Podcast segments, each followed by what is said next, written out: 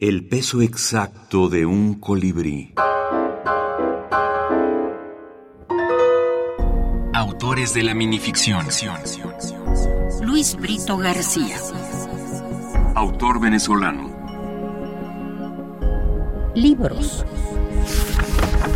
Un libro que después de una sacudida confundió todas sus palabras sin que hubiera manera de volverlas a poner en orden. Un libro cuyo título, por pecar de completo, comprendía todo el contenido del libro. Un libro con tan extenso índice que a su vez éste necesitaba otro índice y así sucesivamente. Un libro que leía los rostros de quienes pasaban sus páginas. Un libro que contenía uno tras otro todos los pensamientos de un hombre y que para ser leído requería la vida íntegra de un hombre. Un libro destinado a explicar otro libro destinado a explicar otro libro que a su vez explica el primero. Un libro que resume un millar de libros y que da lugar a un millar de libros que lo desarrollan.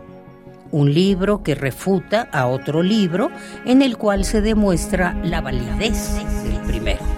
Un libro cuyo protagonista escribe un libro, cuyo protagonista escribe un libro, cuyo protagonista escribe un libro. Un libro dedicado a demostrar la inutilidad de escribir libros.